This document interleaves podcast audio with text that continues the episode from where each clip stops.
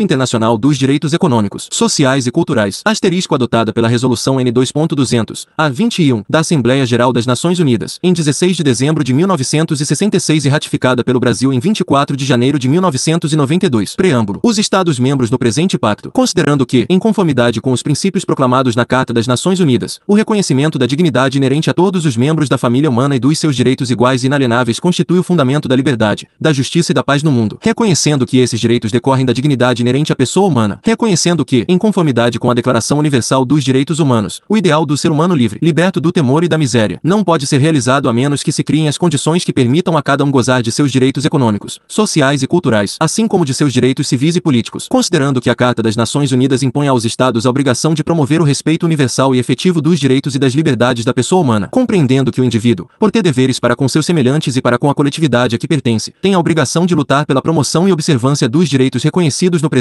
pacto. Acordam o seguinte. Parte I. Artigo 1 1. Todos os povos têm o direito à autodeterminação. Em virtude desse direito, determinam livremente seu estatuto político e asseguram livremente seu desenvolvimento econômico, social e cultural. 2. 2. Para a consecução de seus objetivos, todos os povos podem dispor livremente de suas riquezas e de seus recursos naturais, sem prejuízo das obrigações decorrentes da cooperação econômica internacional, baseada no princípio do proveito mútuo e do direito internacional. Em caso algum poderá um povo ser privado de seus próprios meios de subsistência. 3. Os Estados-membros no presente pacto, inclusive aqueles que tenham a responsabilidade de administrar territórios não autônomos e territórios sob tutela, deverão promover o exercício do direito à autodeterminação e respeitar esse direito, em conformidade com as disposições da Carta das Nações Unidas. Parte 2. Artigo 2 1. Cada Estado-membro no presente pacto compromete-se a adotar medidas, tanto por esforço próprio como pela assistência e cooperação internacionais, principalmente nos planos econômico e técnico, até o máximo de seus recursos disponíveis, que visem assegurar, progressivamente, por todos os meios apropriados, o pleno exercício dos direitos reconhecidos no presente pacto, incluindo, em particular, a adoção de medidas legislativas. 2. Os Estados-membros no presente pacto comprometem-se a garantir que os direitos nele enunciados se exercerão sem discriminação alguma por motivo de raça, cor, sexo, língua, religião, opinião política ou de qualquer outra natureza, origem nacional ou social, situação econômica, nascimento ou qualquer outra situação. 3. Os países em desenvolvimento, levando devidamente em consideração os direitos humanos e a situação econômica nacional, poderão determinar em que medida garantirão os direitos econômicos reconhecidos no presente pacto àqueles que não sejam seus nacionais. Artigo 3 Os Estados-membros no presente pacto comprometem-se a assegurar a homens e mulheres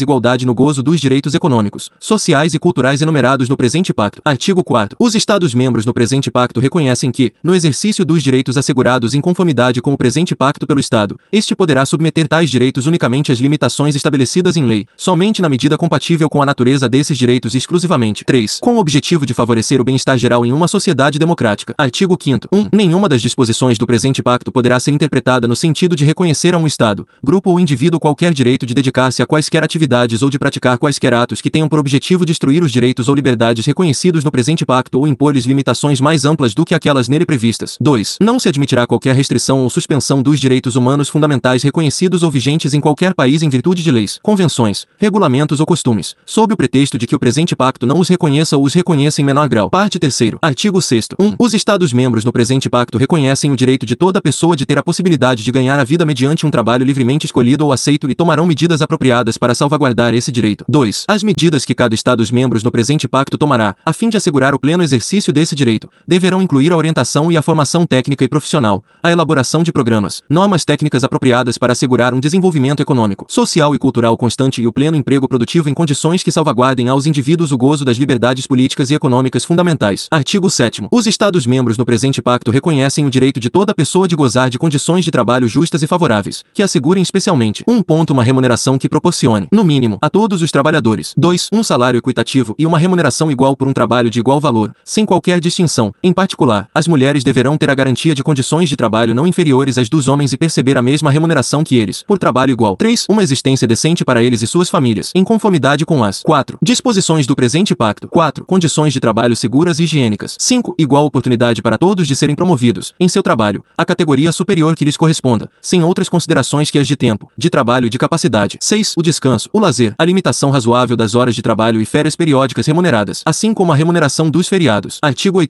1. Os Estados-membros no presente pacto comprometem-se a garantir 1. O direito de toda pessoa de fundar com outras sindicatos e de filiar-se ao sindicato de sua escolha, sujeitando-se unicamente aos estatutos da organização interessada, com o objetivo de promover e de proteger seus interesses econômicos e sociais. O exercício desse direito só poderá ser objeto das restrições previstas em lei e que sejam necessárias, em uma sociedade democrática, ao interesse da segurança nacional ou da ordem pública, ou para proteger os direitos e as liberdades atividades alheias. 2. O direito dos sindicatos de formar federações ou confederações nacionais e o direito destas de formar organizações sindicais internacionais ou de filiar-se às mesmas. 3. O direito dos sindicatos de exercer livremente suas atividades, sem quaisquer limitações além daquelas previstas em lei e que sejam necessárias, em uma sociedade democrática, ao interesse da segurança nacional ou da ordem pública, ou para proteger os direitos e as liberdades das demais pessoas. 4. O direito de greve, exercido em conformidade com as leis de cada país. 2. O presente artigo não impedirá que se submeta a restrições legais o exercício desses direitos pelos membros das Forças Armadas, da Polícia ou da Administração Pública. 3. Nenhuma das disposições do presente artigo permitirá que os Estados-membros na Convenção de 1948 da Organização Internacional do Trabalho, relativa à liberdade sindical e à proteção do direito sindical, venham a adotar medidas legislativas que restringam ou aplicar a lei de maneira a restringir as garantias previstas na referida Convenção. Artigo 9. 5. Os Estados-membros no presente pacto reconhecem o direito de toda pessoa à previdência social, inclusive ao seguro social. Artigo 10. Os Estados-membros no presente pacto reconhecem que 1. Um, Deve-se conceder à família, eu é um núcleo natural e fundamental da sociedade, a mais ampla proteção e assistência possíveis, especialmente para sua constituição enquanto ela for responsável pela criação e educação dos filhos. O matrimônio deve ser contraído com o livre consentimento dos futuros cônjuges. 2. Deve-se conceder proteção especial às mães por um período de tempo razoável antes e depois do parto. Durante esse período, deve-se conceder às mães que trabalham licença remunerada ou licença acompanhada de benefícios previdenciários adequados. 3. Deve-se adotar medidas especiais de proteção e assistência em prol de todas as crianças e adolescentes, sem distinção alguma por motivo de filiação ou qualquer outra condição. Deve-se proteger as crianças e adolescentes contra a exploração econômica e social. O emprego de crianças e adolescentes em trabalho que lhes seja nocivo à moral e à saúde, ou que lhes faça correr perigo de vida, ou ainda que lhes venha prejudicar o desenvolvimento normal, será punido por lei. Os estados devem também estabelecer limites de idade, sob os quais fique proibido e punido por lei o emprego assalariado da mão de obra infantil. Artigo 11. 1. Os estados partes no presente pacto reconhecem o direito de toda pessoa a um nível de vida adequado para si próprio e para sua família, inclusive a alimentação, vestimento e moradia adequadas, assim como uma melhoria contínua de suas condições de vida. Os estados partes tomarão medidas apropriadas para assegurar a consecução desse direito, reconhecendo, nesse sentido, a importância essencial da cooperação internacional fundada no livre consentimento. 2. Os estados partes no presente pacto, reconhecendo o direito fundamental de toda pessoa de estar protegida contra a fome, adotarão, individualmente mediante cooperação internacional, as medidas, inclusive programas concretos, que se façam necessários para 1. Um, melhorar os métodos de produção, conservação e distribuição de gêneros alimentícios pela plena utilização dos conhecimentos técnicos e científicos, pela difusão de princípios de educação nutricional e pelo aperfeiçoamento ou reforma dos regimes agrários, de maneira que se assegurem a exploração e a utilização 6. mais eficazes dos recursos naturais. 2. Assegurar uma repartição equitativa dos recursos alimentícios mundiais em relação às necessidades, levando-se em conta os problemas tanto dos países importadores quanto dos exportadores de gêneros alimentícios. Artigo 12. 1. Os Estados partes do presente pacto reconhecem o direito de toda pessoa de desfrutar o mais elevado nível de saúde física e mental. 2. As medidas que os Estados partes no presente pacto deverão adotar, com o fim de assegurar o pleno exercício desse direito, incluirão as medidas que se façam necessárias para assegurar 1. A diminuição da mortinatalidade e da mortalidade infantil, bem como o desenvolvimento são das crianças. 2. A melhoria de todos os aspectos de higiene do trabalho e do meio ambiente. 3. A prevenção e o tratamento das doenças epidêmicas, endêmicas, profissionais e outras, bem como a luta contra essas doenças. 4. A criação de condições que assegurem a todos assistência médica e serviços médicos em caso de enfermidade. Artigo 13. 1. Os Estados partes do presente pacto reconhecem o direito de toda pessoa à educação. Concordam em que a educação deverá visar ao pleno desenvolvimento da personalidade humana e do sentido de sua dignidade e a fortalecer o respeito pelos direitos humanos e liberdades fundamentais. Concordam ainda que a educação deverá capacitar todas as pessoas a participar efetivamente de uma sociedade livre, favorecer a compreensão, a tolerância e a amizade entre todas as nações e entre todos os grupos raciais, étnicos ou religiosos e promover as atividades das Nações Unidas em prol da manutenção da paz. 2. Os Estados partes no presente pacto reconhecem que, com o objetivo de assegurar o pleno exercício desse direito, 1. Um, a educação primária deverá ser obrigatória e acessível gratuitamente a todos. 2. A educação secundária em suas diferentes formas, inclusive a educação secundária técnica e profissional, deverá ser generalizada e tornar-se acessível a todos, por todos os meios apropriados e, principalmente, pela implementação 7. progressiva do ensino gratuito. 3. A educação de nível superior deverá igualmente tornar-se acessível a todos, com base na capacidade de cada um, por todos os meios apropriados e, principalmente, pela implementação progressiva do ensino gratuito. 4. Dever-se a fomentar e intensificar, na medida do possível, a educação de base para aquelas pessoas não receberam educação primária ou não concluíram um ciclo completo de educação primária. 5. Será preciso prosseguir ativamente o desenvolvimento de uma rede escolar em todos os níveis de ensino, implementar-se um sistema adequado de bolsas de estudo e melhorar continuamente as condições materiais do corpo docente. 6. Os Estados partes no presente pacto comprometem-se a respeitar a liberdade dos pais e, quando for o caso, dos tutores legais, de escolher para seus filhos escolas distintas daquelas criadas pelas autoridades públicas, sempre que atendam aos padrões mínimos de ensino prescritos ou aprovados pelo Estado, e de fazer com que seus filhos venham a receber educação religiosa ou moral que esteja de acordo com suas próprias convicções. 7. Nenhuma das disposições do presente artigo poderá ser interpretada no sentido de restringir a liberdade de indivíduos e de entidades de criar e dirigir instituições de ensino, desde que respeitados os princípios enunciados no parágrafo 1 do presente artigo e que essas instituições observem os padrões mínimos prescritos pelo Estado. Artigo 14. Todo Estado partes no presente pacto que, no momento em que se tornar parte, ainda não tenha garantido em seu próprio território ou território sob a sua jurisdição a obrigatoriedade ou a gratuidade da educação primária, se compromete a elaborar e adotar, dentro de um prazo de dois anos, um plano de ação detalhado destinado à implementação progressiva, dentro de um número razoável de anos estabelecido no próprio plano, do princípio da educação primária obrigatória e gratuita para todos. Artigo 15. 1. Um, os Estados partes no presente pacto reconhecem a cada indivíduo o direito de 1. Um, participar da vida cultural. 2. Desfrutar o progresso científico e suas aplicações. 8. 3. Beneficiar-se da proteção dos interesses morais e materiais decorrentes de toda a produção científica, literária ou artística de que seja autor. 2. As medidas que os Estados partes no presente pacto deverão adotar com a finalidade de assegurar o pleno exercício desse direito incluirão aquelas necessárias à conservação, ao desenvolvimento e à difusão da ciência e da cultura. 3. Os Estados partes no presente pacto comprometem-se a respeitar a liberdade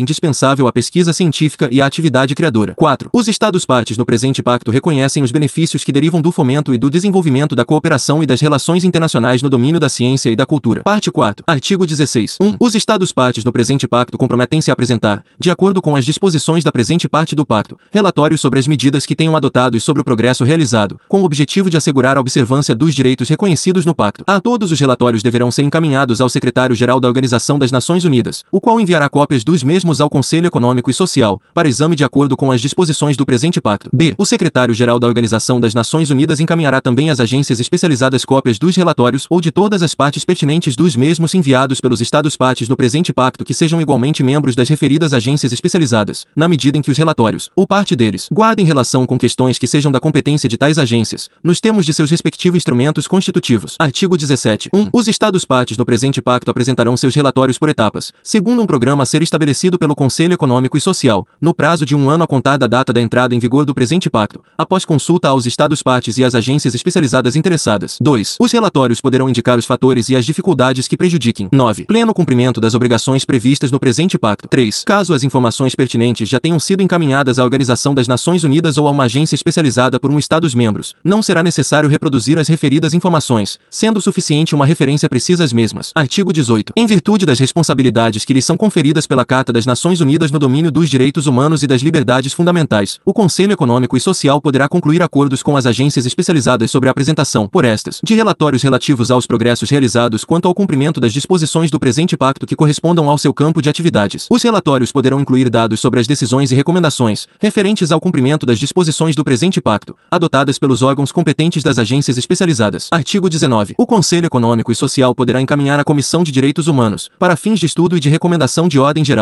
ou para informação, caso julgue apropriado, os relatórios concernentes aos direitos humanos que apresentarem os Estados, nos termos dos artigos 16 e 17, e aqueles concernentes aos direitos humanos que apresentarem as agências especializadas, nos termos do artigo 18. Artigo 20. Os Estados partes no presente pacto e as agências especializadas interessadas poderão encaminhar ao Conselho Econômico e Social comentários sobre qualquer recomendação de ordem geral, feita em virtude do artigo 19, ou sobre qualquer referência a uma recomendação de ordem geral que venha a constar de relatório da Comissão de Direitos Humanos ou de qualquer documento mencionado no referido relatório. Artigo 21. O Conselho Econômico e Social poderá apresentar ocasionalmente à Assembleia Geral relatórios que contenham recomendações de caráter geral, bem como resumo das informações recebidas dos Estados partes no presente pacto e das agências especializadas, sobre as medidas adotadas e o progresso realizado com a finalidade de assegurar a observância geral dos direitos reconhecidos no presente pacto. 10. Artigo 22. O Conselho Econômico e Social poderá levar ao conhecimento de outros órgãos da Organização das Nações Unidas, de seus órgãos subsidiários e das agências especializadas interessadas, as quais incumba a prestação de assistência técnica, quaisquer questões suscitadas nos relatórios mencionados nesta parte do presente pacto, que possam ajudar essas entidades a pronunciar-se, cada uma dentro de sua esfera de competência, sobre a conveniência de medidas internacionais que possam contribuir para a implementação efetiva e progressiva do presente pacto. Artigo 23. Os Estados partes no presente pacto concordam em que as medidas de ordem internacional, destinadas a tornar efetivos os direitos reconhecidos no referido pacto, incluem, sobretudo, a conclusão de convenções, a adoção de recomendações, a prestação de assistência técnica e a organização, em conjunto com os governos interessados, e no intuito de efetuar consultas e realizar de reuniões regionais e de reuniões técnicas. Artigo 24. Nenhuma das disposições do presente pacto poderá ser interpretada em detrimento das disposições da Carta das Nações Unidas ou das constituições das agências especializadas, as quais definem as responsabilidades respectivas dos diversos órgãos da Organização das Nações Unidas e agências especializadas, relativamente às matérias tratadas no presente pacto. Artigo 25. Nenhuma das disposições do presente pacto poderá ser interpretada em detrimento do direito inerente a todos os povos de desfrutar e utilizar plena e livremente suas riquezas e seus recursos naturais. Parte V. Artigo 26. 1. O presente pacto está aberto à assinatura de todos os Estados-membros da Organização das Nações Unidas ou membros de qualquer de suas agências especializadas, de todo Estado-membro no Estatuto da Corte Internacional de Justiça, bem como de qualquer outro Estado convidado pela Assembleia Geral das Nações Unidas a tornar-se parte no presente pacto. 2. O presente pacto está sujeito à ratificação. Os instrumentos de ratificação 11 serão depositados junto ao Secretário-Geral da Organização das Nações Unidas. 3. O presente pacto está aberto à adesão de qualquer dos Estados mencionados no parágrafo 1 do presente artigo. 4. Faz-se a adesão mediante depósito do instrumento de adesão junto ao Secretário-Geral das Nações Unidas. 5. O Secretário-Geral da Organização das Nações Unidas informará a todos os Estados que hajam assinado o presente pacto, ou a ele aderido, do depósito de cada instrumento de ratificação ou adesão. Artigo 27. 1. O presente pacto entrará em vigor três meses após a data do depósito, junto ao Secretário-Geral da Organização das Nações Unidas, do 35º instrumento de ratificação ou adesão. 2. Para os Estados que vierem a ratificar o presente pacto ou a ele aderir após o depósito do 35º instrumento de ratificação ou adesão, o presente pacto entrará em vigor três meses após a data do depósito, pelo Estado em questão, de seu instrumento de ratificação ou adesão. Artigo 28. Aplicar-se-ão as disposições do presente pacto, sem qualquer limitação ou exceção, a todas as unidades constitutivas dos Estados Federativos. Artigo 29. 1. Qualquer Estado-membro no presente pacto poderá propor emendas e depositá-las junto ao Secretário-Geral da Organização das Nações Unidas. O Secretário-Geral comunicará todas as propostas de emendas aos Estados-partes no presente pacto, pedindo-lhes que o notifiquem se desejarem que se convoque uma conferência dos Estados-partes, destinada a examinar as propostas e submetê-las à votação. Se pelo menos um terço dos Estados-partes se manifestar a favor da referida convocação, o Secretário-Geral convocará a conferência sob os auspícios da Organização das Nações Unidas. Qualquer emenda adotada pela maioria dos Estados-partes presentes e votantes na conferência será submetida à aprovação da Assembleia Geral das Nações Unidas. 2. Tais emendas entrarão em vigor quando aprovadas pela Assembleia Geral das Nações Unidas e aceitas, em conformidade com seus respectivos procedimentos constitucionais, por uma maioria de dois terços dos Estados-partes no presente pacto. 12. 3. Ao entrarem em vigor, tais emendas serão obrigatórias para os Estados-partes que as aceitaram, ao passo que os demais Estados-partes permanecem obrigados pelas disposições do presente pacto e pelas emendas anteriores por eles aceitas. Artigo 30. Independentemente das notificações previstas no parágrafo 5 do artigo 26, o Secretário-Geral da Organização das Nações Unidas comunicará a todos os Estados mencionados no 1 do referido artigo 1. As assinaturas, ratificações e adesões recebidas em conformidade com o artigo 26. 2. A data da entrada em vigor do pacto, nos termos do artigo 27, e a data de entrada em vigor de quaisquer emendas, nos termos do artigo 29. Artigo 31. 1. O presente pacto, cujos textos em chinês, espanhol, francês, inglês e russo são igualmente autênticos, será depositado nos arquivos da Organização das Nações Unidas. 2. O Secretário-Geral da Organização das Nações Unidas encaminhará cópias autenticadas do presente pacto a todos os Estados mencionados no artigo 26.